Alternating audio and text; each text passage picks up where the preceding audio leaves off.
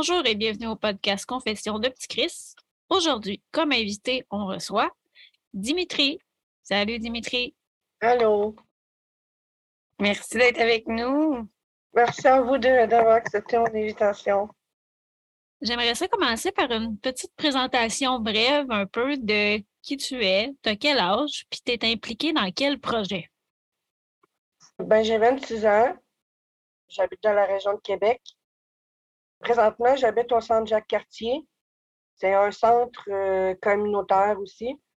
Dans le fond, c'est comme, euh, comme un gros, gros centre communautaire, mais il y a une partie résidentielle où c'est comme une coop. Genre comme on a nos appartements, mais il n'y a personne qui vient chez nous sans ma permission. Euh, c'est pas un appartement supervisé. C'est vraiment, tu as un projet de vie, tu veux t'impliquer, ben viens habiter ici, puis tu peux rester là cinq ans. Wow, c'est la première euh, fois que j'entends parler de cette ressource-là. C'est vraiment intéressant. Ça fait longtemps que. Ça fait 30 ans que ça existe. On a fêté nos 30 ans cette année. OK. Puis, euh, ben, tu sais, c'est vraiment, vraiment large. Tu as le côté résidentiel, puis euh, c'est un organisme aussi par et pour les jeunes. Donc, sur le CA, s'il y a la majorité des jeunes sur un conseil d'administration, pense qu'il y a deux salariés dans le conseil d'administration. Puis moi, je suis vice-présidente du CA. Puis, c'est nous qui décidons aussi des règlements de la bâtisse. Si on ne veut pas d'animal euh, dans nos appartements, ben on vote pour qu'il n'y ait pas d'animal. Mettons, quelqu'un qui veut avoir un mystère, ben il doit passer à l'Assemblée avant qu'on puisse euh, accepter la demande. On choisit aussi qui, qui habite. Il y a des formations d'art, Autant cirque, moi je fais du cirque le lundi puis le mercredi, puis c'est gratuit. Justement pour qu'on puisse euh, parler avec d'autres personnes, voir d'autres personnes. Est-ce que vous euh, faites du cirque aussi en partenariat avec, euh, moi je connais bien à Montréal, le cirque hors piste? Est-ce que vous faites des, des, projets en collaboration avec eux? ben sûrement. De, récemment, ils sont partis à Montréal, justement. C'est le cirque ancien du monde, là. Oui, oui, oui. Ben, c'est exactement ça. Euh, on fait aussi un partenariat avec l'école du cirque aussi. Wow, c'est super. il y a de l'ébénisterie, il y a de la musicothérapie, il y a vraiment plusieurs choses que, dans le centre, puis qui sont toutes gratuites. Je suis quelqu'un de très engagé aussi. Euh, je m'implique autant dans la communauté trans parce que je suis une personne trans qui a vécu beaucoup de lacunes dans le, dans le système, beaucoup de discrimination aussi dans le système autant santé mentale, autant dysphorie, autant vraiment. je n'ai plus espoir au système. Je m'implique aussi dans Air ouverte, ça, c'est ma porte d'entrée pour essayer de, de, faire changer les choses puis que les jeunes de notre âge puissent avoir des services adaptés à leurs besoins. Jusqu'à maintenant, est-ce que tu as eu l'opportunité d'utiliser les services d'air ouverte? Euh, oui, deux, trois fois. Il y a des fois que j'annulais parce que j'étais trop anxieux. Mais, tu sais, je vois là-bas, j'étais le premier à arriver dans les services. Même si j'étais dans le comité jeunesse, que j'étais quand même euh, le premier à utiliser les services. Puis, c'est très informel. Tout ce qu'un jeune a besoin, c'est d'être dans des rencontres informelles, pas être en arrière d'un bureau, puis d'attendre M. Cloutier. Il vous reste cinq minutes avant de finir la rencontre. C'est vraiment, tu fais pas, ben, il, va, il peut venir chez toi, peux aller marcher dans un, dans un parc, prendre un café. Tu peux prendre un rendez-vous aussi en ligne, euh, par Zoom, Clairvardé. C'est vraiment, c'est vraiment plus adapté qu'un rendez-vous au CLSC, mettons. Tu parlais aussi du comité jeune. Est-ce que tu as été impliqué dans le comité jeune d'air ouverte également?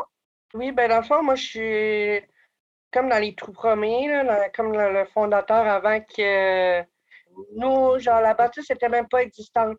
C'est vraiment, on a bâti de A à Z de celle-là à Québec, en tout cas.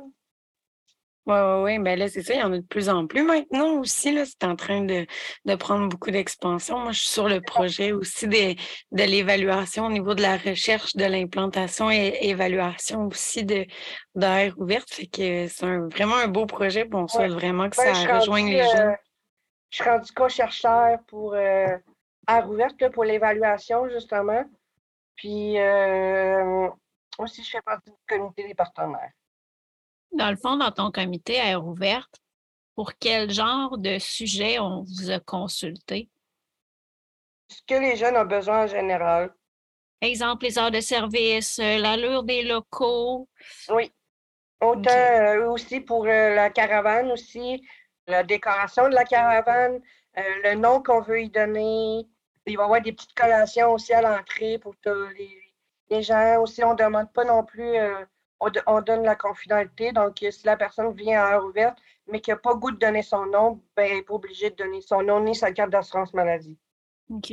C'est intéressant comme ce que tu dis avec la caravane, c'est comment est-ce que vous vous en servez? Elle va faire des points.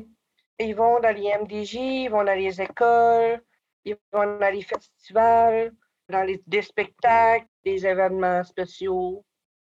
Mais euh, ils vont pas dans les parcs, ils vont ils laissent ça aux travailleurs de rue. OK. Fait dans le fond, ils vont un peu faire de l'autopromotion, mais en même temps, il y a une opportunité d'aller rejoindre des jeunes puis donner des services sur place, j'imagine? Oui.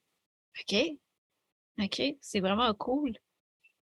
Comment tu trouves ça de t'impliquer comme ça? Qu'est-ce que ça t'apporte de t'impliquer socialement? Ça m'apporte vraiment de, la confiance. Euh, je me sens me sens comme un porte-parole de la, de la jeunesse. J'ai vécu beaucoup de lacunes, puis je suis là pour justement recoller un peu les morceaux. Je ne sais pas si vous l'avez déjà vu. Euh, c'est une image avec un cœur brisé. Puis c'est une petite fille qui met des plasters sur le cœur pour essayer de recoller le monde. Mais je me sens comme. Euh, c'est la petite fille, mais masculin, là. Je me sens comme elle. J'essaie de recoller un peu les morceaux pour que qu'on ait euh, un monde meilleur, que les gens autour de nous soient plus ouverts au lieu d'aller dans le jugement, puis ça fait vraiment longtemps que je m'explique, depuis 2017-2018. Ben, depuis que j'ai gagné un prix euh, au prix Levier au Rocage, dans le fond, j'ai commencé à m'impliquer plus. OK. Veux-tu nous expliquer un peu c'était quoi le. Je connais un peu les prix Levier, mais pour ceux qui nous écoutent, qui ne connaissent pas les prix Levier, veux-tu nous expliquer un peu en quoi ça consiste? Si je comprends. Ben, dans le fond, euh, c'est un prix vie par organisme communautaire. Puis le recage, c'est un regroupement qui regroupe plein d'organismes. Autant les hébergements du cœur, euh, les boîtes de travailleurs de rue. Euh, là, il y en a d'autres que je ne me souviens pas parce qu'il y en a beaucoup. Puis, ben, dans le fond, il y a un intervenant qui va choisir un jeune. Puis, pour son parcours, son engagement, puis après, ben, on va, on va manger à l'Assemblée nationale, on reçoit un trophée, puis euh, on parle avec les élus parce qu'on reçoit un, certificat de l'Assemblée nationale. C'est vraiment une belle reconnaissance. Là. Oui. Félicitations d'ailleurs pour ça. Puis c'est impressionnant qu'un jeune, justement, qui a fréquenté les services de la DPJ en vienne qu'à recevoir ce, trophée-là. C'est vraiment tout un honneur. Puis dans le fond, toi, ton histoire avec la DPJ, ça a commencé comment? Ben moi, dans le fond, j'ai été diagnostiquée à 4 ans un trouble, euh, un trouble du langage qui s'appelle ben, qui s'appelait dysphasie, qui est maintenant un trouble développemental du langage.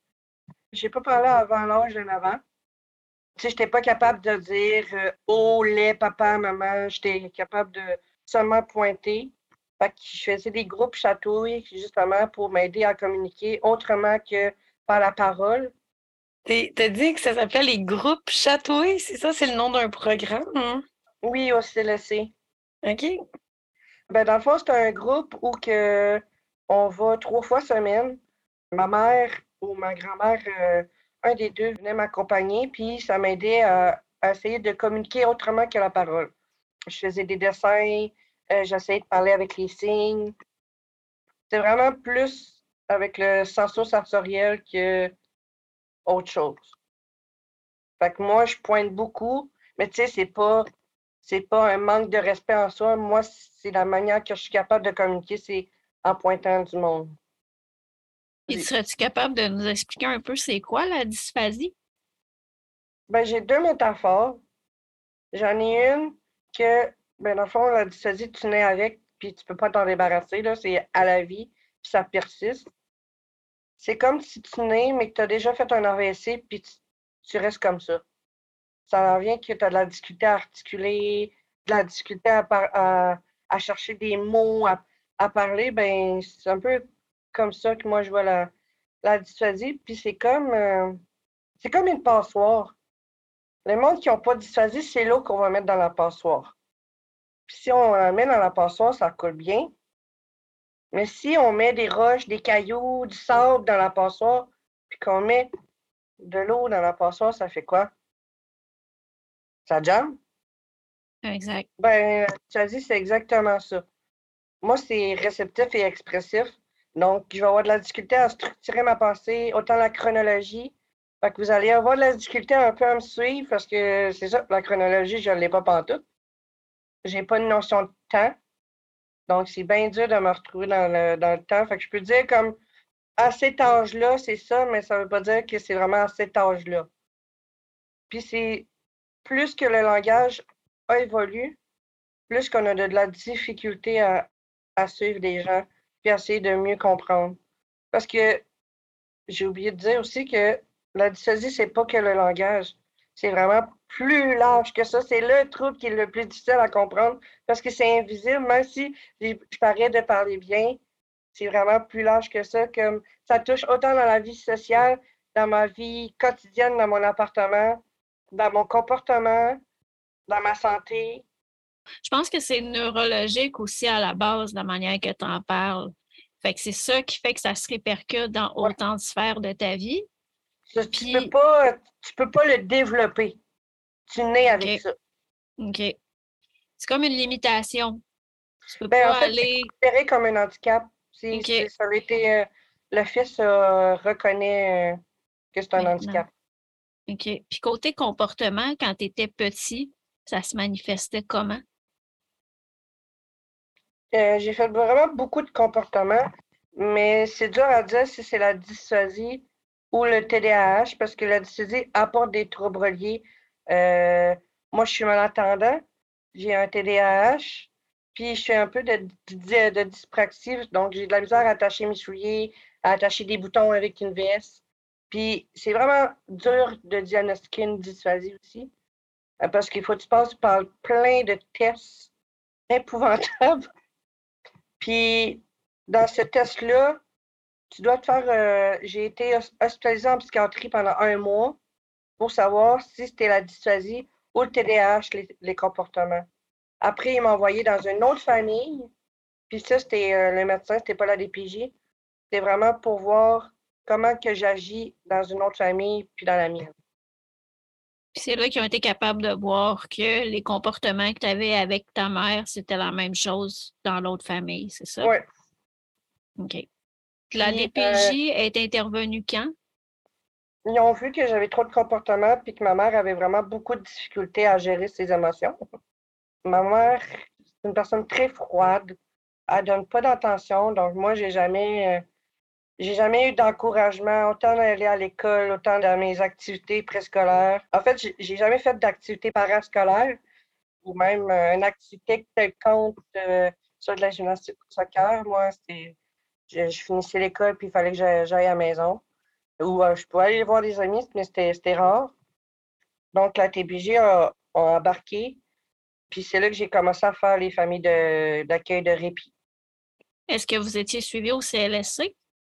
Oui, euh, c'est le CLSC, dans le fond, qui a fait le, switch. Fait que dans le fond, toi, c'était des familles de répit. Est-ce que tu allais dans ta famille d'accueil de répit la fin de semaine? Comment ça fonctionnait? Je partais vendredi, puis j'allais en famille d'accueil, puis je revenais le dimanche. Dimanche ou lundi. C'était-tu les mêmes familles à toutes les fois ou à chaque fois c'était des familles différentes? Comment ça? Les familles de répit, c'était tout à la même. Puis c'était à Beauport, là, je me souviens encore de la maison. Puis ça se passait-tu bien avec eux? Comment ça se passait? Ça se passait relativement bien. Je pense que c'était une des seules familles qui était capable de, prendre mon caractère et mes comportements.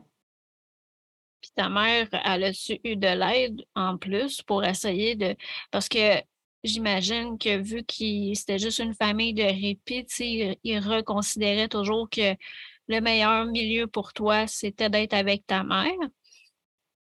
Donc, est-ce qu'il y avait des interventions à ce niveau-là pour, euh, pour aider ta mère? Oui, mais comme qu'elle m'a dit récemment, elle n'avait pas les capacités de s'occuper de moi. Je demandais trop de. Je demandais beaucoup trop d'intention parce que j'ai un frère aussi, puis mon frère est copé. Parce que justement que je demandais trop d'intention, fait qu'elle n'en donnait pas à mon frère. Mais en même temps, elle en donnait aussi. comme c'est dur à, à expliquer parce que moi puis mon frère, on n'a pas eu la même. Euh, on n'a vraiment pas eu la même vie. Comment ça s'est passé pour lui? C'est dur à dire parce qu'on a sept ans de différence. Fait qu'il y a un moment où quand, quand je t'ai pas né, je ne sais pas comment ça se passait. Ce que ma mère m'a dit, c'est qu'on n'a pas, euh, pas été pareil. Lui, est-ce qu'il a eu besoin des services de la DPJ? Non. OK ta mère, elle avait-tu de l'aide de ta famille pendant que tu étais euh, avec la DPJ? Oui, ma grand-maman. Ça, ça se peut que je suis un petit peu émotif parce que ça fait un an qu'elle est partie. Hmm. Donc, euh, mais ma grand-maman, elle a vraiment, elle a été, euh, elle a été mon phare pendant, pendant toute, toute ma vie. Elle a toujours été près, près de moi, mais j'ai pas, ça n'a peut-être pas été ma famille de proximité, mais elle a quand même été là. là elle m'encourageait à me donner des câlins, à me flatter les cheveux, à me montrer comment cuisiner, prendre l'autobus. Ma grand-mère, elle, connaît, elle connaissait mes, mes troubles, mettons, avec ma dysphasie aussi. Elle était plus compréhensive que ma maman. Parce que maman, je pense qu'elle était dans le déni de OK, mais mon, mon, enfant est handicapé, puis je n'ai pas les capacités de m'occuper de lui. Je, je, dois être parfaite. Je dois. Ma mère est, dans cette génération-là que faut que tout soit parfait. Faut pas que ça sorte de, de les normes. Faut que tu es une fille, tu vas c'est de même que tu vas t'habiller, euh, tu vas avoir des poupées. Elle était vraiment pognée dans les critères, puis elle avait peur des, des regards des gens moi, j'ai vécu ça beaucoup, beaucoup avec mon père.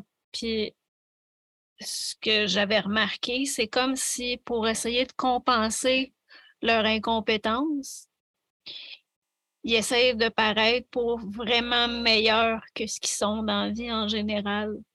Est-ce que ça t'a donné un peu cette impression-là?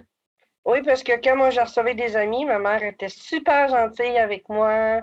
Elle était super gentille avec mes, mes amis. Fait qu'à chaque fois que je disais que ça se passait mal à la maison, bien, mes amis ne me croyaient jamais.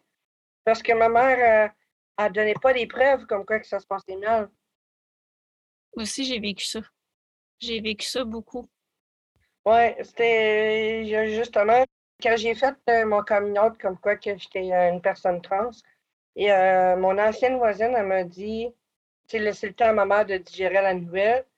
Puis après, elle m'a dit, ben, tu sais, euh, j'habitais à côté, je vous entendais crier, hein. Puis tu n'as pas donné la vie facile à ta mère. Puis j'étais comme, ben, tu étais à côté. Oui, tu entendais crier, mais tu ne savais pas ce qui se passait à l'intérieur, par exemple. Je suis quasiment sûre si tu aurais dans l'intérieur, tu aurais crié toi aussi. En fait, c'est souvent ça qui arrive, c'est que vu qu'on voit rien que ça, des, des adultes qui gueulent on ne sait pas comment agir autrement, fait que on, répète les comportements dysfonctionnels de nos parents, en quelque part, tu sais. Puis, de sens, moi, je n'excuserai pas ma mère parce que ma mère, elle a été euh, violente physiquement à deux, trois reprises. Une fois parce que euh, j'étais arrivée en retard, mais je, je, dirais peut-être pas les détails, là. Mais je vais toujours m'en souvenir. Puis il y avait même la marque sur le mur est, est restée. Puis moi, c'est supposément dangereux pour les gens, puis pour moi-même. Puis c'est là que supposément la DPJ aurait recommandé à ma mère de mettre un système d'alarme après ma porte, puis un cadenas après ma porte pour pas que je puisse sortir. Fait que ma mère, elle a travaillé de nuit. quand elle arrivait de travailler, elle allait dormir, puis elle m'enfermait dans ma chambre avec mon cadenas. Fait que je pouvais pas sortir de. Je pouvais pas sortir. quand j'avais envie, je pouvais pas sortir non plus. La fin de semaine, ma mère, a dormi jusqu'à jusqu'à midi. Fait que jusqu'à midi, une heure, moi, je pouvais pas aller aux toilettes, je pouvais pas sortir. Euh, des fois, mon beau-père oubliait de mettre un crochet, fait qu'il mettait le système d'alarme. Fait que là, moi, j'avais. fallait que je reste devant la porte, puis que j'essaie de me donner des. J'essayais de, de comme m'encourager à réussir de sortir, là, sans que ma mère elle se réveille. Fait que des fois, je, je réussissais. Là. T'avais quel âge?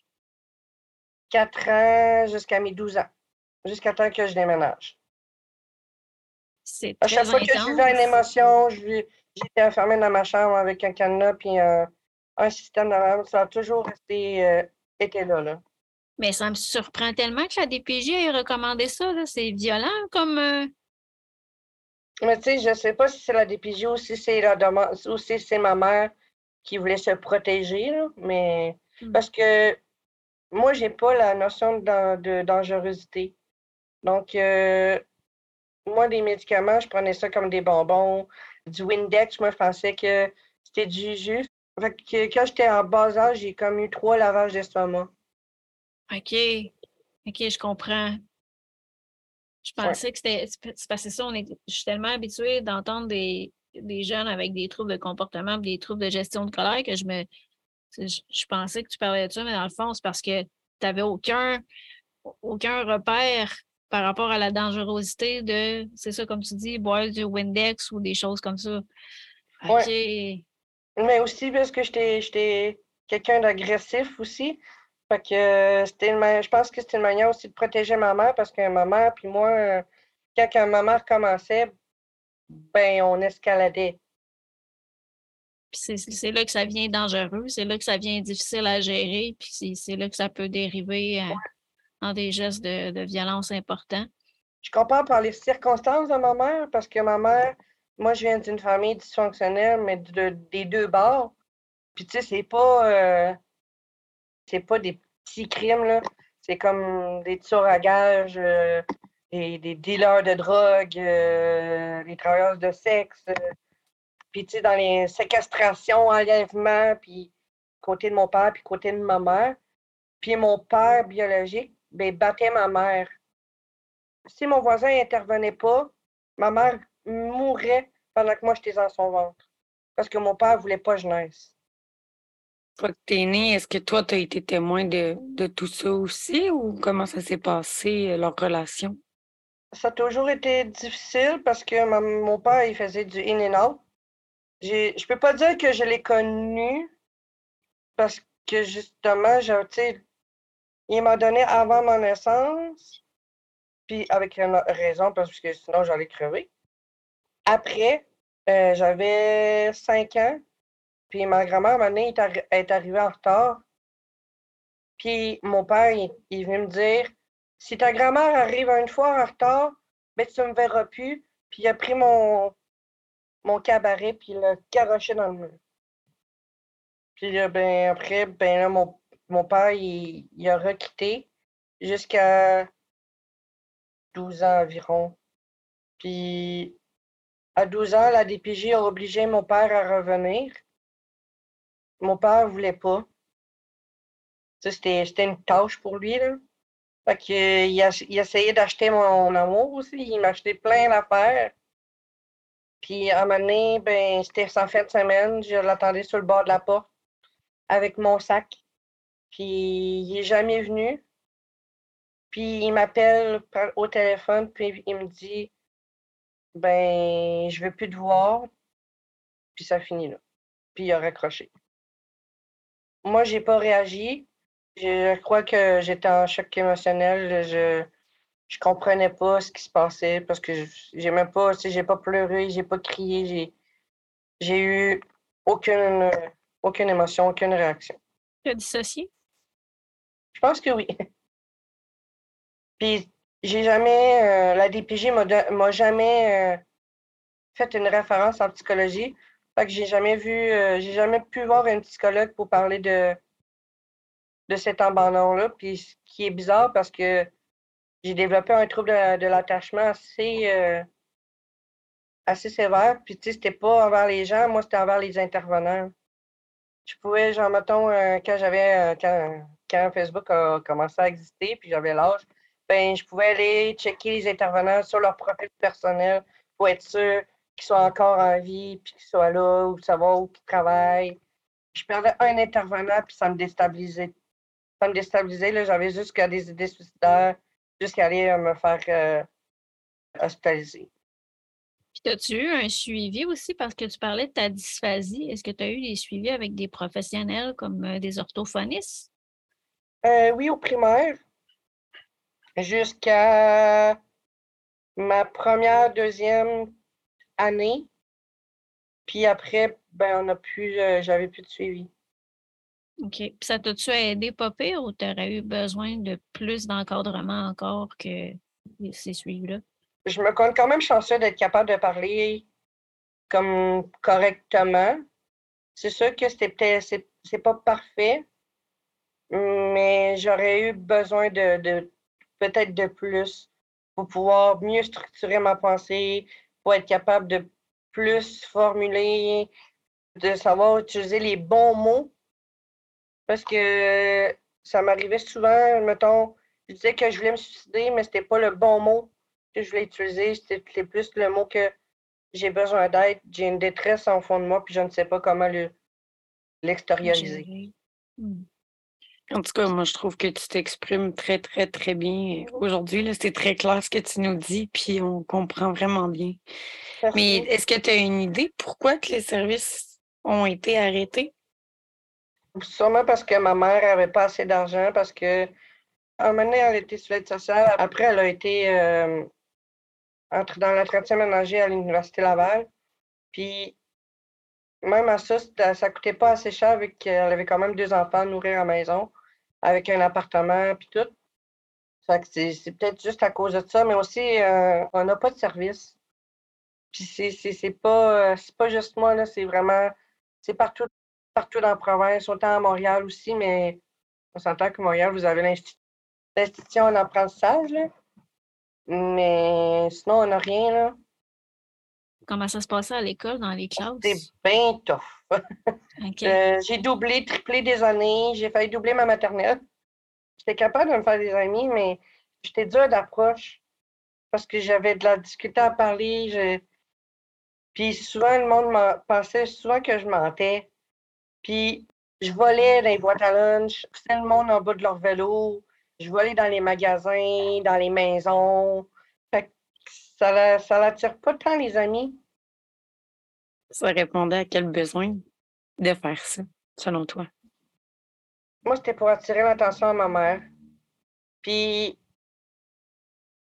les comportements que j'avais, j'avais une certaine satisfaction. Puis, c'est vraiment bizarre parce que j'en parle, récemment, j'en parle avec ma psy justement parce que je voulais savoir pourquoi j'avais une certaine satisfaction de faire mes comportements. Puis, c'était vraiment juste parce que je voulais attirer l'attention. Fait que moi, puis en plus que j'ai pas la notion de dangerosité, fait que pour moi, c'était rien de grave ce que je faisais, là. Puis tu sais, dans ma tête, je me disais que je suis mineure. Je peux pas aller en prison, là. Tu sais, j'avais 12 ans, euh, on m'a dit que, je déménageais. Ben, ma mère est déménagée à Sainte-Brigitte de Laval. Puis la veille du déménagement, moi, j'ai pris un galon de peinture, j'ai pris une mop, puis j'ai mis de la peinture partout. Puis c'était du plancher de bois franc. Ouh là là là là là là. Puis après, j'ai comme remarqué que ah, c'est peut-être pas sweet ce que je viens de faire là. Fait que j'ai mis de l'eau en plus pour essayer de pour essayer de le faire partir, puis ça marchait pas. Fait que oh ma mère est arrivée à la maison, puis c'est ça. Ça j'ai garoché, le, garoché le galon de peinture du sixième étage pour être sûr d'effacer toute trace. puis ma mère est arrivée, puis j'avais le gros cheese d'en face, puis je m'attendais qu'elle vienne me, me, me réconforter, qu'elle vienne me donner de l'amour. Ça n'a pas été ça, hein? Ça, ça s'est peut-être pas passé de même, hein? oh là là. Oh. Ah non, puis j'ai eu des confortements, mais. Ouais. As-tu été en famille de répit pendant tout ce temps-là ou à un moment donné, ils t'ont fait switcher euh, de ressources ou euh, de mode? Euh, ça se passait mal à la maison, fait que c'est là que j'ai commencé vraiment à parler avec, avec mes intervenants. J'ai- J'aimerais quitter la maison. Donc, ils m'ont envoyé en famille d'accueil parce que la première fois, ils m'ont écouté. Ils m'ont envoyé en famille d'accueil d'urgence à Cap-Rouge. Après, ben, ils se sont dit, ben, pe- peut-être que ça va être mieux, là. Ils travaillent avec ma mère. Que je retournais avec ma mère. Puis ma grand-mère était aussi des alentours. Parce que quand ma grand-mère a quitté le dossier de la DPJ, il m'envoyait en famille d'accueil. Et quand ma grand-mère revenait, je retournais chez ma mère. Fait que moi, je faisais famille d'accueil, mère, famille d'accueil, mère, famille d'accueil, mère, famille d'accueil, mère, famille d'accueil, mère, tout le temps, tout le temps. Fait qu'ils ont essayé de plusieurs fois de vous réunifier, mais ça fonctionnait pas. Non. Puis moi, que je disais clairement que je ne voulais pas revenir chez ma mère. C'est qui qui demandait à, à avoir une réunification? Est-ce que c'était la DPJ qui tendait vraiment vers ça ou c'est ta mère qui, euh, qui le demandait? Je pense, je pense que c'était plus la DPJ parce que, tu sais, la DPJ, ils vont demander aux parents de faire des activités avec leurs enfants. Puis moi, j'en faisais pas. C'est très rare que, j'ai faisais, que je faisais des, des activités avec ma mère. là. OK, donc, genre c'était dans ton plan d'intervention, puis euh, personne personne le faisait, ta mère le faisait pas, elle t'obligeait pas, dans le fond? Non. Ça a été ma grand-mère qui faisait euh, la tâche que ma mère devait faire. Puis est-ce que vous, c'était des placements que- qui étaient volontaires ou c'était ordonné? Est-ce que c'était ta mère qui demandait à ce que tu sois placé ou est-ce que tu as Euh, déjà oui, passé au des fois, c'était tribunal? moi aussi. Ah, puis des fois, c'était des tribunaux. OK. Parce que moi, j'ai porté plainte deux fois contre ma mère. est-ce Puis- qu'on t'a écouté? Non. Non, parce que justement, ma mère, elle disait pas que j'étais dysphasique aux gens. Fait que les gens, ils savaient pas de. Moi, euh, quand je parlais de ce que ma mère euh, elle faisait, euh, c'était comme si je mentais, puis tu sais, c'est- c'est reconnu, là. C'est écrit euh, dans les descriptions des personnes dysphasiques que souvent, les personnes dysphasiques, ils vont, le monde vont penser qu'ils mentent parce que justement, ils ont de la difficulté avec la chronologie, à, formuler leurs phrases, à, à tout placer. Que moi, les policiers pensaient que je mentais, puis moi, je demandais de passer un détecteur de mensonges pour justement m'aider à, à ce qu'ils me croient. Puis ça, vu que j'étais trop jeune, ils ne voulaient pas. Fait que dans le fond, il y a eu une partie de ton suivi par la DPJ où il était au courant de ta dysphasie, mais à un moment donné, ça s'est perdu dans les détails, puis ils ont omis ça dans ton plan d'intervention. Exactement. Même si ça aurait été écrit, il n'y a personne qui a pris ma dysphasie en, en cause. Là. Au secondaire, moi, j'avais eu aucune mesure adaptative. là. Même au primaire, j'ai eu aucune mesure adaptative. là. Il a fallu que je me batte fort pour. euh, ça, ça date. Ça fait juste. euh, un peu. deux, trois. Ça fait juste depuis 2018 que j'ai des mesures adap- adaptatives. Parce que là, présentement, tu es à l'école aux adultes puis tu essaies de, de, de terminer. J'essaie fort de me battre pour euh, que l'école respecte mes mesures adaptatives. là. En Hmm. français, ça va. Mon, la prof de français a catché comment que je fonctionnais pour pas me donner de livres, pour me donner des examens qui vont fitter avec le livre, puis fitter avec l'examen. Mais je ne ferai pas le livre au complet. Là. Tu as eu euh, un très bon résultat. J'ai vu passer ça euh, récemment, que tu as eu euh, 90% dans ton examen de compréhension de lecture. Oui, Félicitations. C'est vraiment. rare. Là, moi, quand j'étais jeune, j'avais, j'étais en bas de la moyenne. C'était très dur de, de me faire penser. Là. Mais cette prof-là a réussi à, à comprendre la manière que je fonctionnais. Puis quand tu parles des mesures euh, d'adaptation, adaptative et tout, euh, c'est quoi qui, toi qui t'aide? Moi, j'ai un ordinateur. Sinon, tout ce qui est visuel, ça m'aide. Faire un examen à part, être dans une classe euh, à part, une calculatrice. J'ai un tiers du temps aussi. J'ai Antidote, le dictionnaire électronique, Lexibook, tout ce truc-là. Ce qui m'aide aussi, c'est un orthopédagogue. Ils vont me référer à une orthopédagogie. Je vais devoir voir un orthopédagogue trois fois semaine. Parce que ça, tu ne l'as pas présentement, mais c'est en voie d'être un service que Je tu sais vas pas avoir. si ça va être trois fois semaine, mais mon ancienne orthopédagogue que j'avais, parce qu'à l'école, on en avait une avant, puis elle m'a dit si tu veux réussir tes maths, il va te falloir que tu vois un orthopédagogue trois fois semaine. OK. Ça, c'est tous des services qui sont offerts euh, à l'école des adultes? Euh, oui. C'est quand même bon. Ils ont augmenté leur offre de service parce que moi, dans mon temps, euh, ce que tu dis là, je l'ai eu, mais au cégep. J'ai pas eu le droit euh, à Antidote, puis aux ordinateurs, puis à la salle euh, tout seul là, pour faire les examens. Mais d'après moi, au cégep, tu vas avoir peut-être moins de difficultés à obtenir plus de services encore. Ben, j'aimerais bien. Parce que je suis pas riche. J'aimerais aller au cégep. C'est mon but, mais je dois rester réaliste, par exemple. Ben, des fois, ça peut Euh. prendre juste un petit peu plus de temps, mais tu sais, Ouais, mais en maths, j'ai trop de difficultés, puis ça m'amène. J'ai viré en dépression à cause de cette matière-là. Est-ce que je suis prêt à, à mettre ma santé mentale pour aller au cégep pour un bout de papier? Quand j'ai Mm. quand même un bon savoir expérientiel. Je connais le jargon du- de, de l'intervenant.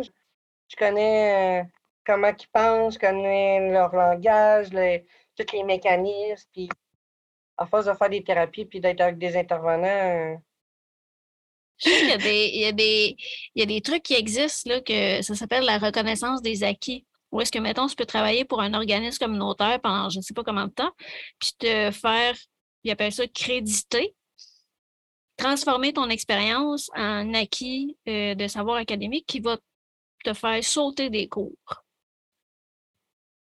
ça, c'est une bonne idée, ça. Ça s'appelle reconnaissance des acquis.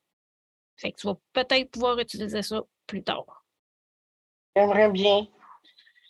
Puis toi, c'est ça, tu voudrais euh, aller dans le domaine de l'intervention. À t'écouter, ça ressemble à, à ça. Est-ce qu'il y a un, un métier que tu voudrais exercer plus qu'un autre? Travailleur de rue. OK. Moi, ça a été un travailleur de rue qui m'a qui m'a sauvé la vie. J'ai quitté la maison, j'avais 19 ans, parce que euh, je faisais encore du euh, in and out euh, jusqu'à mes 18 ans, dans le fond. Non, 17. 17 parce que c'est là qu'ils m'ont dit de, de- me calmer, sinon ils, ils allaient m'envoyer en centre jeunesse, là. Puis moi, ça ne me tentait pas d'y aller. Que, je me suis calmée. Puis, tu sais, j'ai, fait des comportements ju- jusqu'à ma veille de mes 18 ans. J'en ai vraiment profité. Je vais vous mettre dans, le contexte pourquoi j'ai quitté euh, de chez ma mère. Euh, pendant un an et demi, j'ai vécu de la violence psychologique et économique dans une relation. Puis, j'étais un amour par-dessus la terre avec, euh, avec la fille. Puis, je me rendais pas compte de ce qu'elle me faisait vivre. là. Je, je me rendais pas compte que c'était pas correct ce qu'elle me faisait vivre. Donc, euh, puis ma mère, elle, elle, le savait. Fait qu'elle m'a donné un ultimatum de soit quitter la maison ou de rester à la maison puis de laisser ma blonde. Donc, j'ai comme vu la porte largement pour quitter euh, de chez maman. Donc, euh, j'ai quitté. Puis j'ai demandé à un travailleur de rue de venir m'aider à déménager. Mes boîtes n'étaient même pas faites. Mon travailleur de rue, il restait juste dans, dans la porte puis il attendait que, que je finisse de déménager. Puis on est déménagé dans une petite Yaris rouge. Je vous le dis, ça rentre du stock. Puis depuis ce temps-là, ben, j'ai eu des travailleurs de rue jusqu'à tout récemment. C'est sérieux, le travail de rue, ça, ça sauve bien des vies. Si ça n'aurait pas été du communautaire, moi, je serais pas devant vous, là. Moi, le, le communautaire m'a sauvé la vie. Puis encore aujourd'hui, ça. Sais, j'habite dans un organisme communautaire encore, là. Ça m'a donné le boost de travailler dans le communautaire. C'est humain. Il y a tellement d'intervenants qui m'ont marqué, là. C'est. Surtout dans les dernières années, là. euh, Marie-Hélène, Jonathan, puis euh, surtout Megan, là. Ces deux-là, là, ils ont compris comment que je, que je fonctionnais. Ils ont compris comment que mon cerveau fonctionnait. Ils ont compris comment que la dysphasie pouvait avoir un tel impact. Ils ont compris que j'avais besoin d'être écouté, que j'avais besoin d'accompagnement. Ils ont, ils ont tout catché, puis ils ont catché aussi tout mon background de où je, pourquoi que j'étais comme ça maintenant. Et ça me fait penser, tu sais, dans notre rencontre préparatoire, je t'ai déjà parlé du partenariat patient. Puis ce que tu dis, ça vient de me repopper un souvenir vraiment terrible. Les, les patients ou les usagers, comme vous les appelez, souvent, il y a des situations bien complexes qui arrivent, puis des fois, tu leur demandes qu'est-ce qui se passe, puis c'est quoi faire, puis ils ont la réponse. Je vais te conter quelque chose d'un petit peu dégueulasse. Moi, j'avais un trou dans le ventre dans le temps, puis je mangeais par là. Ça s'appelle une gastrostomie. Un moment j'étais à la garderie, puis ça se met à déborder, puis à couler, puis c'était dégueulasse. Puis à un moment donné, il était deux. Il y a une gardienne qui était là, qui voit ça. Elle vient blême, blême, blême, puis elle tombe, elle, quasiment qu'elle tombé dans les pommes, mais là, elle s'est vers l'autre. Elle dit là, là, faut gérer la situation. Qu'est-ce qu'on fait? Parce que les autres, ils n'ont jamais vu ça, là, un enfant qui se nourrit par le trou, là. Fait que là, euh, la plus sage de la gang, elle se revient vers moi et elle me demande Maggie, qu'est-ce qu'il faut qu'on fasse? D'un air bien calme et bien serein. J'y réponds tu prends un Scott towel, tu me couches à terre, puis tu passes à l'entour. Tu rouvres un peu, laisses sortir l'excédent, on referme le trou, puis c'est tout. Fait que, tu sais, elle, elle a eu l'attitude, puis l'avenance de me demander qu'est-ce qu'il fallait faire. Puis elle l'a fait. Mais c'est comme ça que ça fonctionne avec les jeunes, parce que j'ai l'impression que ces intervenants-là que tu parles, ils t'ont posé des questions. Puis c'est comme ça qu'ils ont découvert comment tu fonctionnais, puis c'est comme ça qu'ils ont pu s'adapter à toi. Oui. Oui, ils m'ont posé beaucoup de questions, autant de où que je venais, autant qu'ils me laissaient le temps de me dévoiler aussi.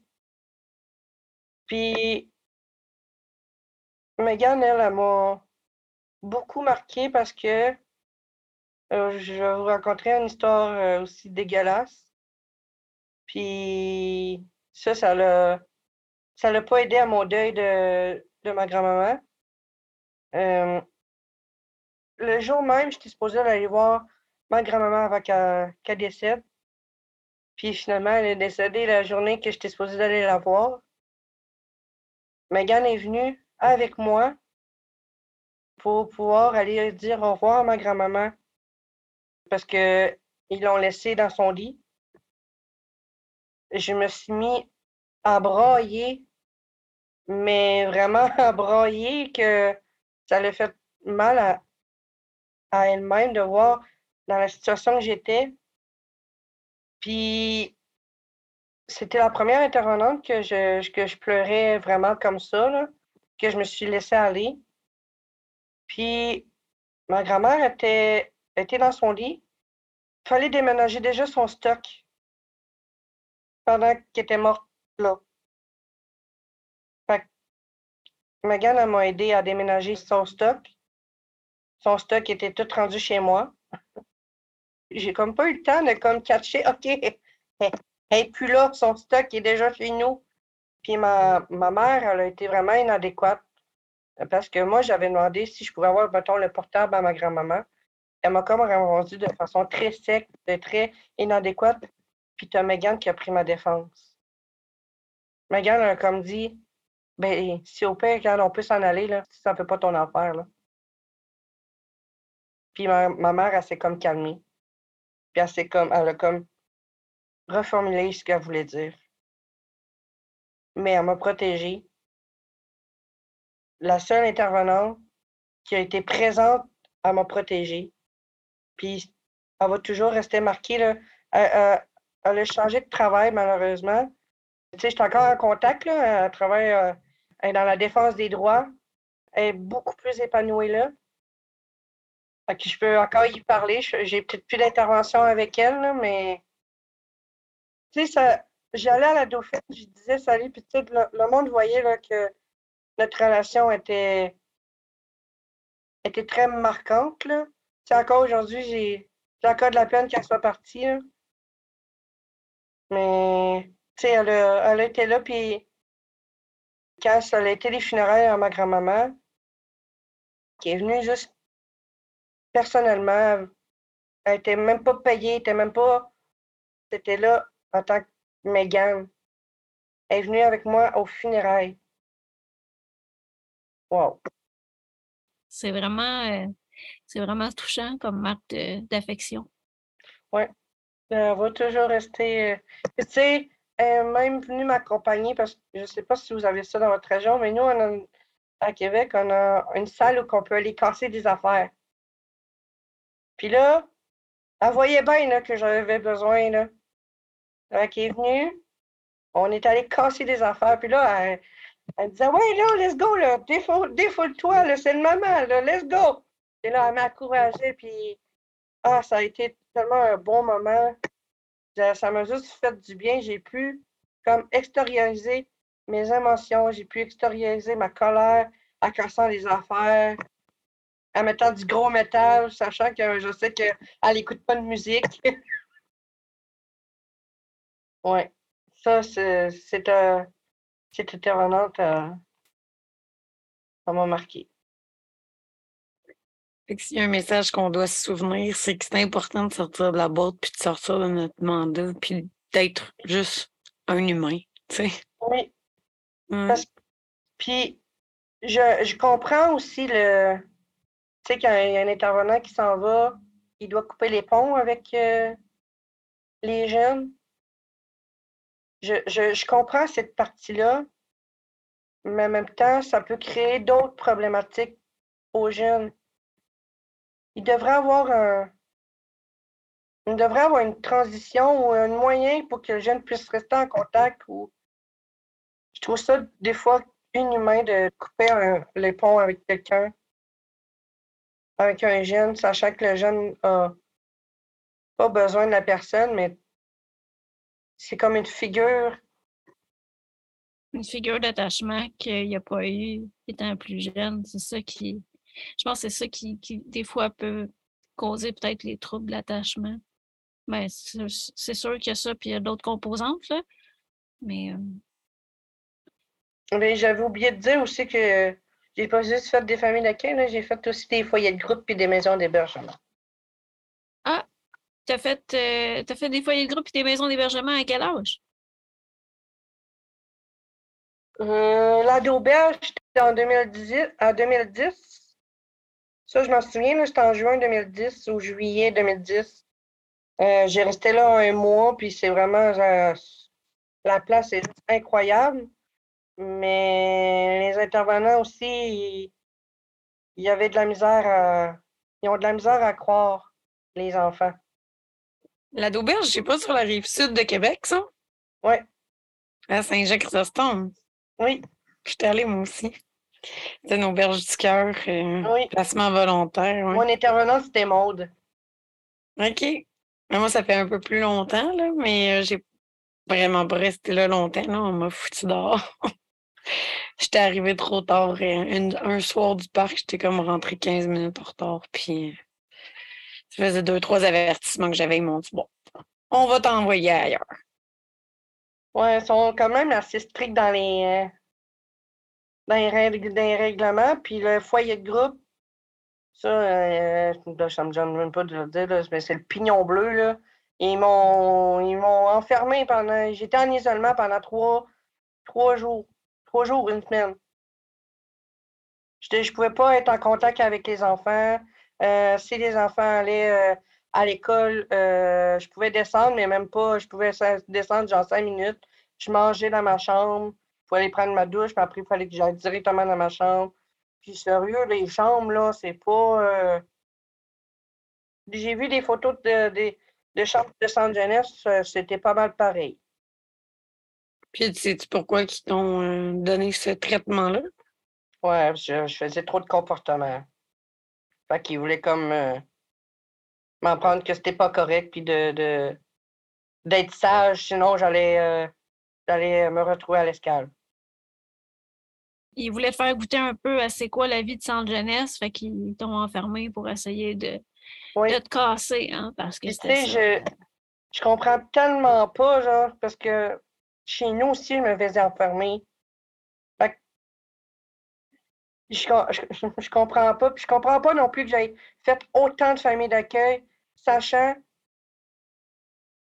que j'étais déjà postable à la maison.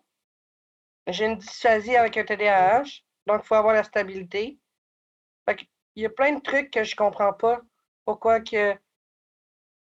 C'est simple. Si tu vas travailler à la DPJ, c'est parce que tu veux défendre, tu veux protéger les enfants, mais ils font complètement le contraire. Des fois, ils vont voir des familles qui n'ont même pas besoin, mais ils ne se concentrent pas sur les familles qui ont besoin.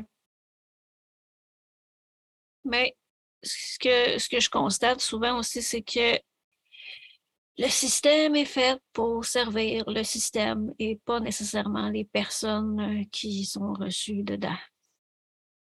C'est souvent ça qui donne bien des erreurs de jugement. Je suis découragée. Ah, je sais, moi aussi, je suis découragée, mais écoute, ça change tranquillement, pas, mais ça change. Moi, ça, si j'arrêtais une travail sociale, puis sachant que l'enfant vit de la violence, je te l'aurais. Euh, je te l'aurais envoyé à quelque part, là. Je, je, l'aurais envoyé dans une famille de, de, à long terme, là. Moi, je sais, mais c'est ça, mais le, le manque de ressources limite beaucoup les interventions. C'est ça que je veux dire par le système est fait pour servir le système. Quand on manque de ressources, c'est ça que ça fait. On est privé de service parce qu'il y a beaucoup trop de monde. C'est la loi de l'offre et de la demande. Il y a trop de demandes, pas assez d'offres. Fait que les autres sont obligés de couper les coins ronds c'était la même chose. Là. Moi, j'ai fait un foyer de groupe. J'étais super bien dans mon foyer de groupe. Mes comportements problématiques avaient disparu. Mais ils m'ont rechippé dans ma famille parce qu'il fallait qu'ils libèrent la place. Parce que c'était plus payant pour eux autres de libérer la place pour faire rentrer quelqu'un d'autre. Ah, c'est là qu'on voit à quel point on est des numéros, puis à quel point que oui, eux autres, ils regardent leur liste d'attente, là. Puis il faut que ça baisse. C'est ça qui oriente les décisions. Qu'est-ce que t'en penses, Jess? Malheureusement, je dois te donner raison. c'est souvent ça. C'est comme euh, en santé mentale, qu'est-ce qu'on regarde? C'est les listes d'attente. Est-ce que la liste d'attente, elle a baissé? Si oui, tu sais, mais on regarde pas. Est-ce que le jeune, il a reçu des services? Tu sais, la liste d'attente, elle peut avoir baissé, mais est-ce que la personne, elle a reçu des services? Ou genre, quand le téléphone a sonné, ben, la personne a dit ça fait trop longtemps, j'ai trouvé des ressources ailleurs ou j'ai plus besoin de votre aide ou tu sais. Fait que la liste d'attente descend, mais au final, est-ce que les jeunes ont reçu des services? Ça, ils ne mesurent pas tout le temps.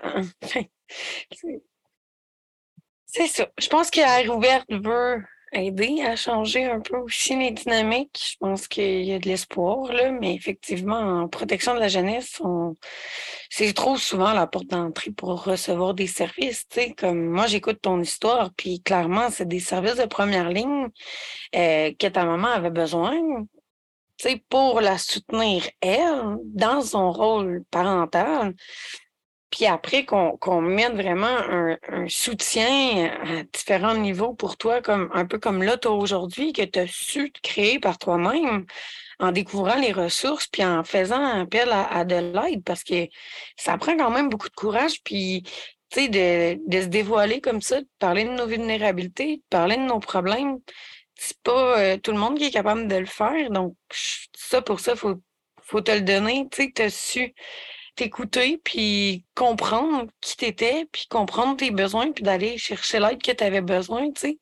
Puis ça, c'est vraiment à ton mérite. Puis on appelle ça de l'interdépendance, tu sais, sans vouloir dire des mots professionnels, là, mais tu sais, on, on, parle souvent de la dépendance ou de l'indépendance. Tu sais, moi, je suis quelqu'un d'indépendant, je fais mes affaires tout seul, ou ah, moi, je suis quelqu'un de dépendant, j'ai vraiment besoin des autres dans ma vie, non, non, non, mais tu sais, toi, tu su, puis là, je suis pas en train de te catégoriser, c'est pas ça que je te dis, mais de ce que j'entends, tu as été capable d'aller justement dans l'interdépendance, de dire, ben, je suis conscient que je peux pas répondre à tous mes besoins tout seul, puis que j'ai besoin des autres pour m'aider, puis d'aller chercher l'aide que tu avais besoin autour de toi. Puis ça, c'est vraiment à ton honneur. Puis je pense que si c'est un message que tu peux porter à d'autres, c'est de dire, ben, ayez pas honte, d'aller demander de l'aide, n'ayez pas honte, ayez pas honte de le dire que vous avez des difficultés. Il y a des gens qui sont là pour vous aider, puis c'est pas parce que tu as cogné à une porte qui t'a pas bien aidé que l'autre va aussi te répondre de la même manière. Tu sais, comme tu nous expliquais que dans ton parcours, ça n'a pas été toujours facile de te faire reconnaître dans ton identité de genre, par exemple. Puis, ben, c'est pas partout comme ça. Donc, tu as su qu'il y a d'autres endroits qui peuvent te respecter puis te considérer pour qui tu es. Tu t'es pas freiné à la première ressource qui t'ont mal servi. Euh, tu as été capable de te revirer puis de dire, ben là, si vous autres, vous n'êtes pas capable de m'aider, mais je vais aller voir ailleurs, tu sais. Puis ça, ben, c'est vraiment une force que tu as. Puis comment ça s'est passé? Tantôt, tu parlais d'avoir aménagé avec ton ex. Comment ça s'est passé euh, avec elle en, appartement? Dans le fond, moi, j'ai pas déménagé chez elle. J'étais déjà dans un processus de partir de chez moi. Quand j'avais 17 ans, dans le fond, je suis partie dans un centre de réadaptation en santé mentale. Puis normalement, c'est pour les majeurs. Mais la DPJ m'ont permis d'y aller pour un essai, voir comment j'allais me sentir. Puis je me sentis quand même assez bien. Donc, euh, je suis retournée à 19 ans. J'ai resté là pendant un an. Puis, tu sais, pendant ce temps-là, moi, je, voyais ma, ma blonde, puis elle m'a laissé là pendant que j'étais dans la résidence. Puis, quand je suis partie de chez ma mère, moi, j'avais un scooter, puis j'ai perdu mon scooter parce que j'ai quitté. Ça a comme été la menace de ma mère.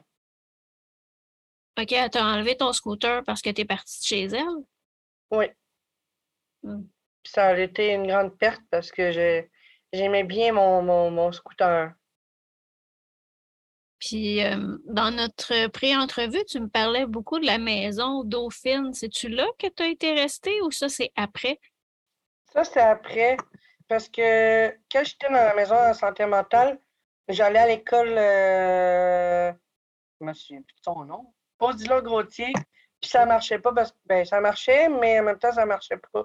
J'avais de la difficulté, puis à un moment donné, mais j'ai quitté parce que j'ai eu une commotion, parce que je me suis plantée en skate. J'avais pas de casse. Puis quand j'ai fini mon séjour à l'hébergement, ben, je suis partie dans l'appartement qui est relié avec la, résidence. C'est un appartement supervisé. Puis j'ai comme euh, fait un choc euh, du prix de l'appartement quand je recevais de l'aide sociale vraiment comme la base, là, le 600. Puis l'appartement est de 700 kicks. Puis, c'est un 4,5, mais pas tout le monde qui payait le loyer non plus. Puis, c'est pas tout le monde qui payait l'épicerie. Je pouvais même pas éviter du monde à dormir non plus. Fait que j'ai comme viré, j'ai failli me suicider là-bas. Je suis partie au centre de crise pendant trois semaines. Après, ben, ils m'ont parlé de la maison Marie-Frédéric. C'est un hébergement que, quand tu arrives, tu as 14 ateliers que tu dois faire puis tu as un horaire assez strict à faire. Puis un heure de un heure, euh, un heure de rentrée, tu payes le loyer. C'est vraiment très strict. Après, tu as la section projet de vie, où c'est là que tu élabores un peu ton projet de vie, qu'est-ce que tu veux faire. Après, tu envoies, sais, dans mon temps, c'était une petite maison blanche. J'habitais dans une maison avec des colocataires. Euh, ils nous apprenaient à faire l'épicerie. Fait que moi, j'étais rendue à aller à l'école. Puis là, je faisais vraiment. J'ai essayé le, centre Louis Jayette, ça n'a pas fonctionné parce que je me suis fait humilier par une professeure. On parlait d'un. J'étais en secondaire 3, puis j'étais vraiment mal classée. J'étais même pas supposée d'être en secondaire 3, j'étais supposée d'être en secondaire 1 euh, même avant. Fait que moi, je comprenais rien de ce qu'il disait. Puis j'ai manqué beaucoup de cours. Fait que je comprenais encore moins. Puis on parlait d'une chanson. Puis mon équipe avait choisi une chanson ou que le père euh, écrit une lettre à son enfant parce qu'il l'a abandonné. en plus, on parlait d'un sujet que moi j'avais vécu puis que j'avais pas fait la paix. Donc, euh, c'était l'heure de l'examen. Puis, Elle m'a carrément humiliée. Là. Elle m'a dit, elle me posait des questions que j'étais incapable de, de répondre. Puis elle savait très bien que je n'allais pas être capable de répondre.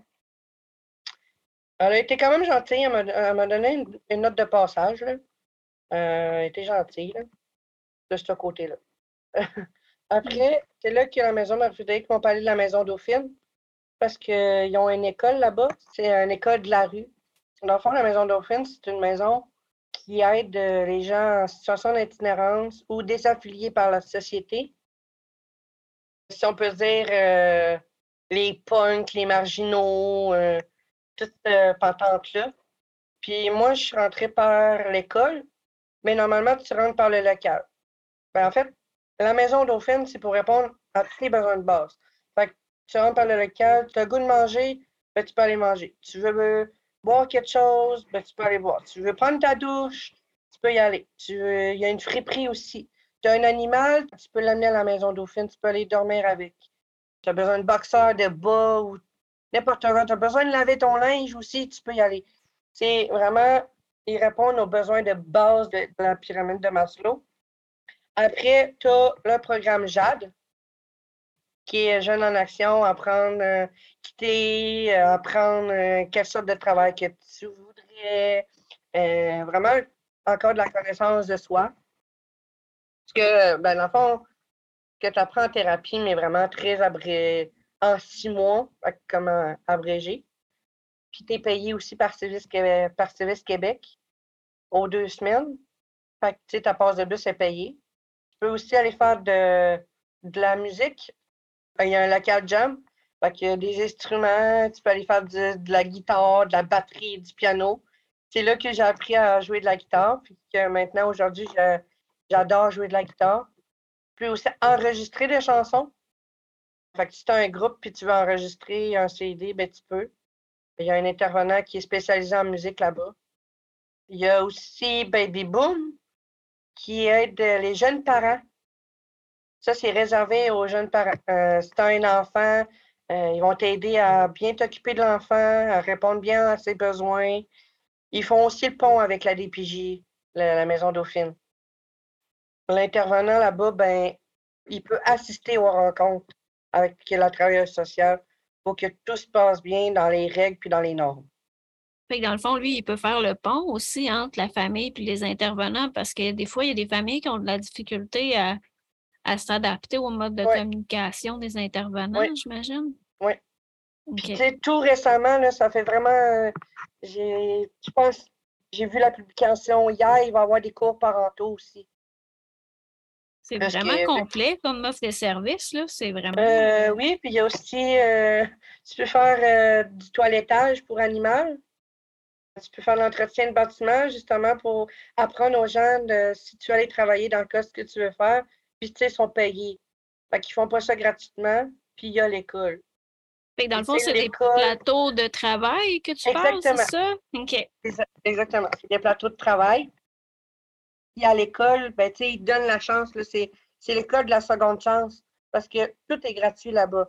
Tes livres sont payés, ta bouffe est payée, l'inscription est gratuite. Tout est gratuit là-bas. Fait que tu peux vraiment te concentrer sans stress à l'école.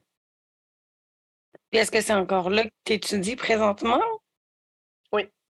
Fait qu'il n'y a pas non plus de durée maximale. Tu peux rester là dans ces services-là jusqu'à temps que tu aies terminé.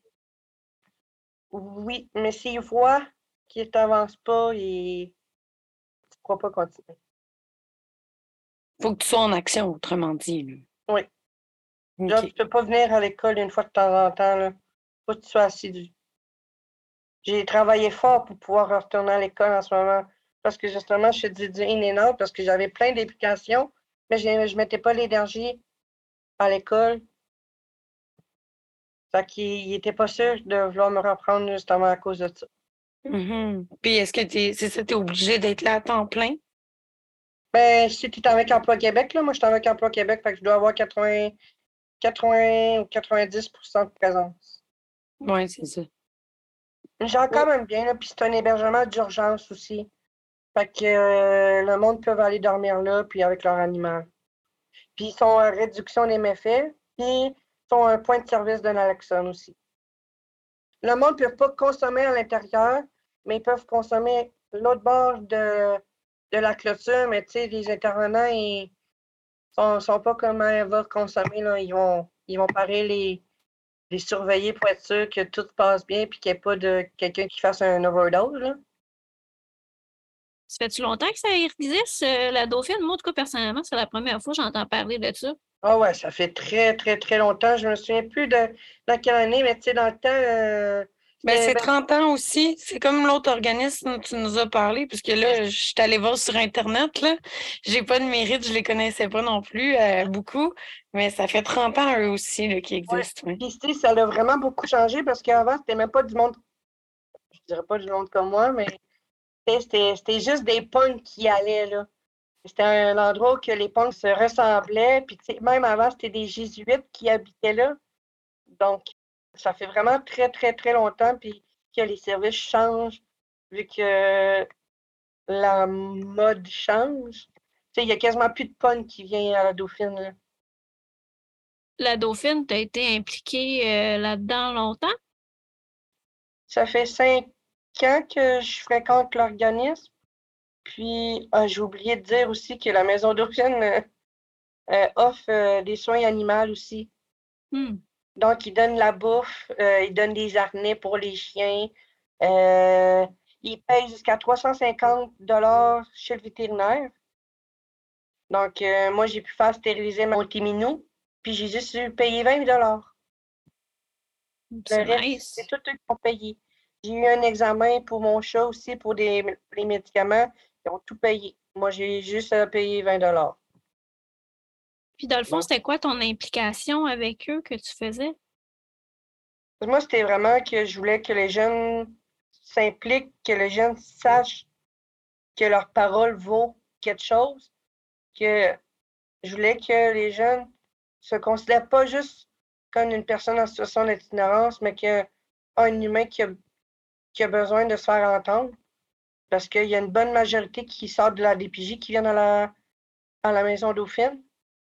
En fait, je pense pas mal toutes eux que je connais sortent de la DPJ.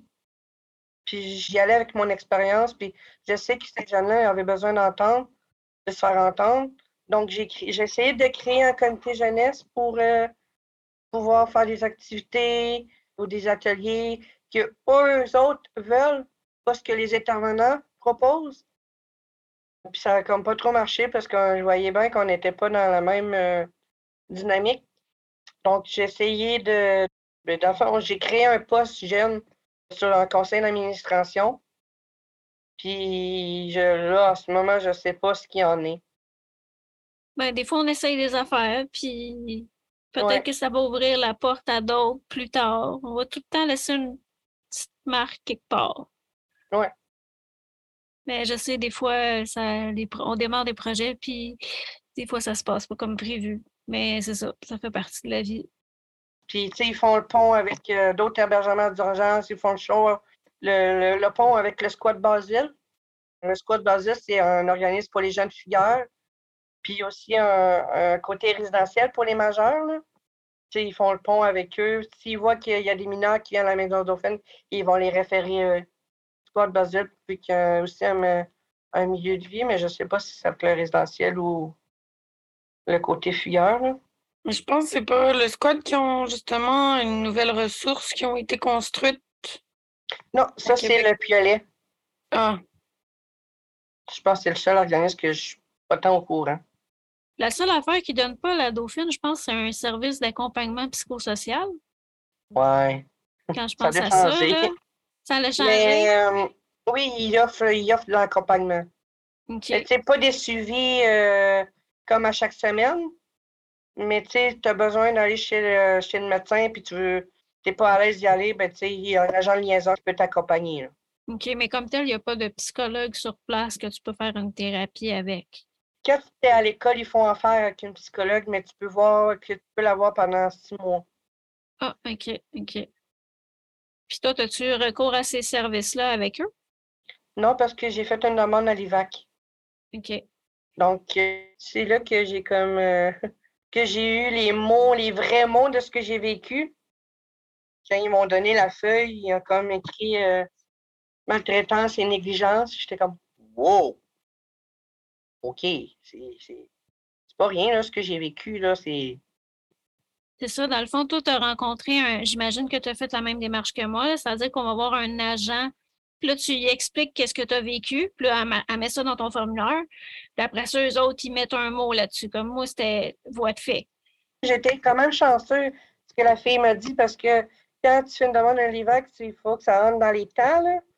Mm-hmm. Puis moi, c'était ça datait de 1996. Fait qu'il fallait qu'elle fasse une demande d'extension, puis elle n'était pas sûre si ça allait être accepté. Finalement, ça va faire deux ou trois ans que j'étais avec eux. Puis, tu sais, je vois la même psychologue une fois semaine. Maintenant, je suis rendue avec une ergothérapeute que je peux voir trois fois semaine.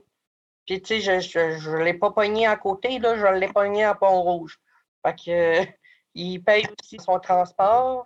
Je peux aussi avoir l'aide médicament. Ouais, je, me compte quand même assez chanceux. C'est peut-être de la merde essayer de les rejoindre, là, mais bon, ils ont les services. C'est ça, un coup que tu as les services, ça va bien. Oui, c'est ça. Tu parlais tantôt de.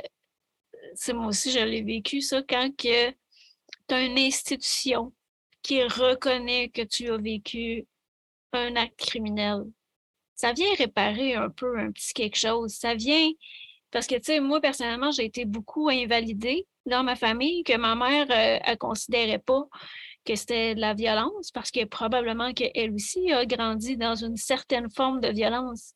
Mmh. Ce qui fait qu'elle en tolère beaucoup plus que ce que, que, ce que bien d'autres mondes peuvent tolérer.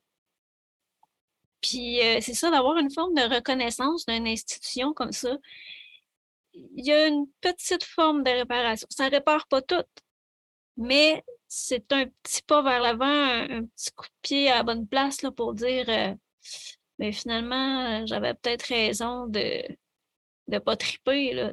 Ouais, moi, quand, j'ai vu euh, les mots, le coup, ça a fait un choc. Tu sais, moi, la maltraitance dans ma tête, c'est euh, Aurore ou la petite sais moi, je ne me considérais pas si, euh, si intense que ça.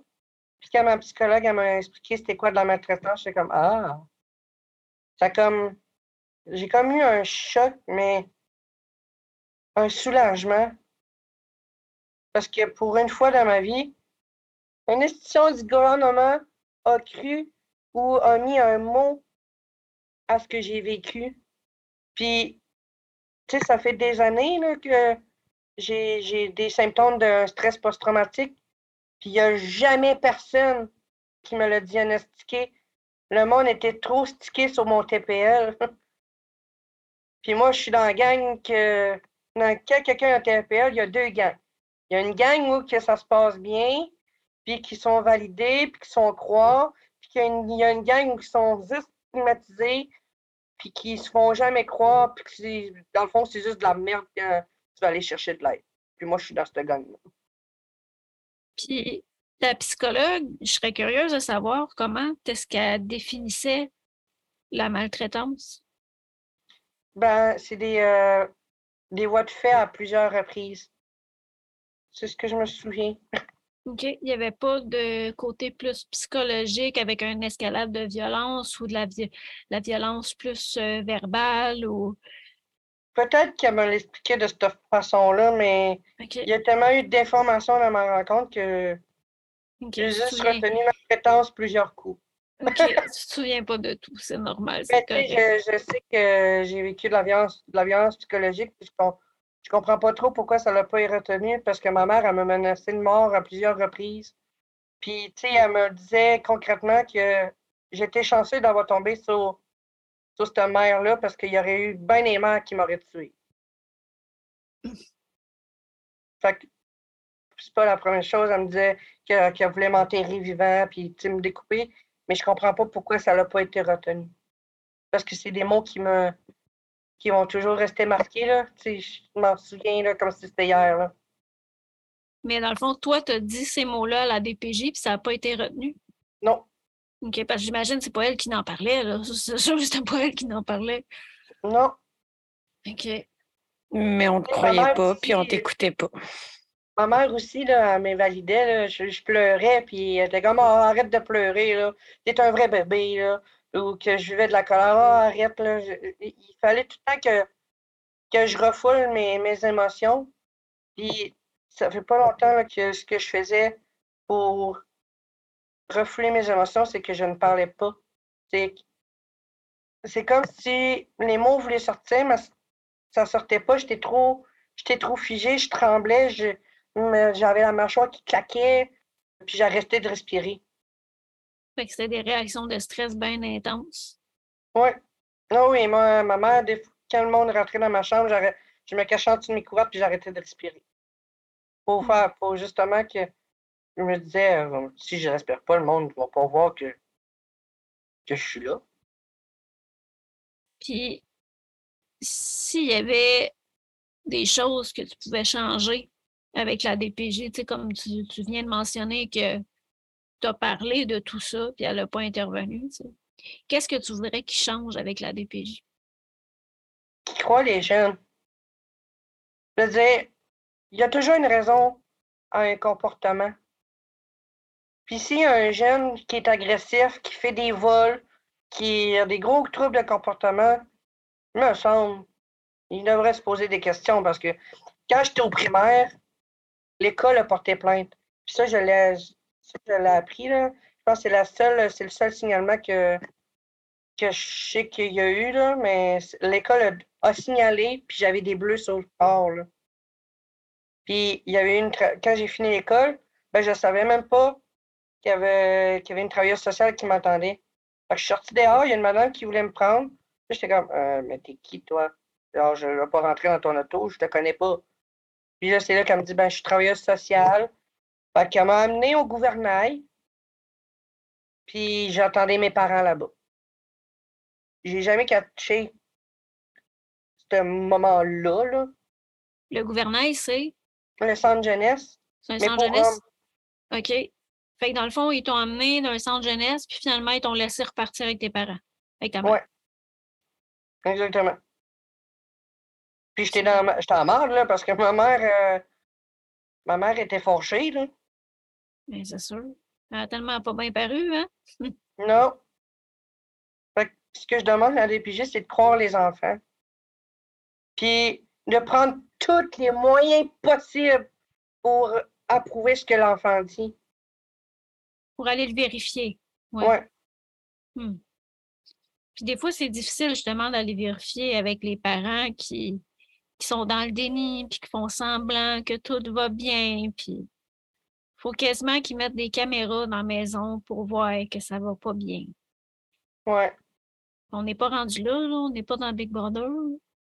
On ne pourra pas se rendre là probablement, mais, mais c'est un, un vrai enjeu du système de d'être capable d'aller vérifier les dires de l'enfant parce qu'il y a aussi toute la problématique de, de l'aliénation parentale. Puis, tu sais, en quelque part, les intervenants, oui, ils sont dans leur droit de se demander est-ce que ce que le jeune me dit, est-ce que c'est vrai, tu sais? Parce que des fois, il y a des jeunes qui vont mentir pour attirer l'attention.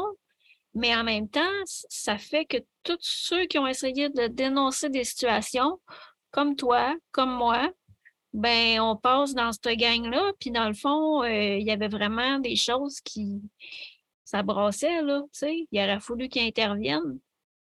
Ouais. Ben, je me dis que ma grand-mère a été là. Ma, grand-mère, elle m'a donné tout ce que tout ce que les carences que ma mère a fait que euh, je... essayé de réparer un peu ce que, ce que sa fille a fait. Exactement. Puis, tu sais, ma grand-mère, elle, ne pouvait pas porter plainte. Elle était pognée entre sa fille et son petit enfant. Elle était pognée entre les deux. Puis, je pense aussi que c'était pas non plus dans la mentalité de l'époque parce que dans son temps à elle, ta grand-mère, la DPJ, là, elle n'intervenait pas pour des affaires de même. Il attachait des enfants après des arbres, puis eux autres euh, faisaient partie du quotidien. Il n'y avait pas de problème, là.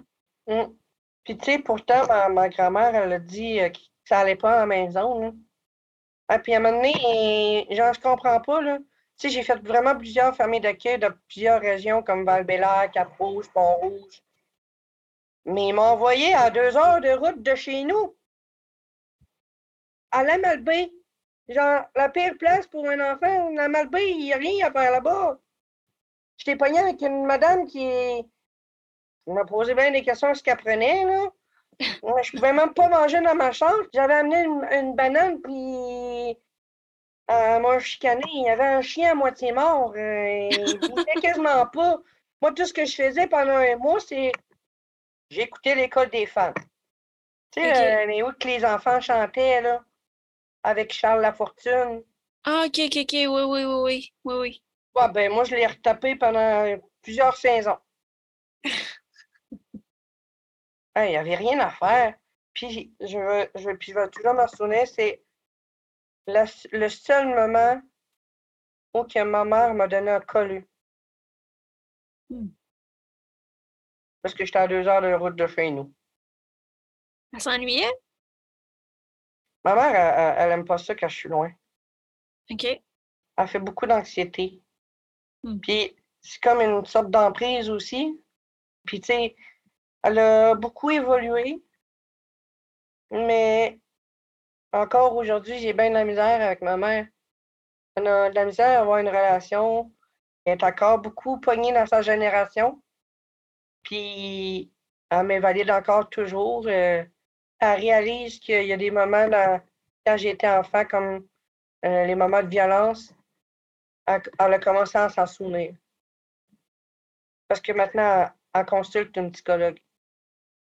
Mais, tu sais, déjà, de vouloir consulter, qu'elle elle veuille faire ça, c'est déjà un bon début. Là. ça, c'est quand j'ai fait ma transition. Là. Elle a comme remarqué que je pense qu'elle avait un problème parce que, ben, tu sais, encore aujourd'hui, elle respecte mon choix, mais elle ne l'accepte pas. C'est peut-être mm-hmm. l'inverse.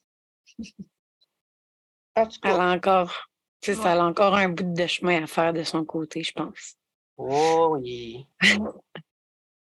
Puis toi, c'est quoi les c'est quoi les valeurs qui t'ont le plus guidé à travers tout ce qui t'est arrivé?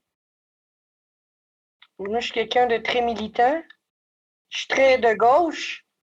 Moi, dès que je vois qu'il y a une injustice à quelque part, euh, tu vas me voir retentir à quelque part.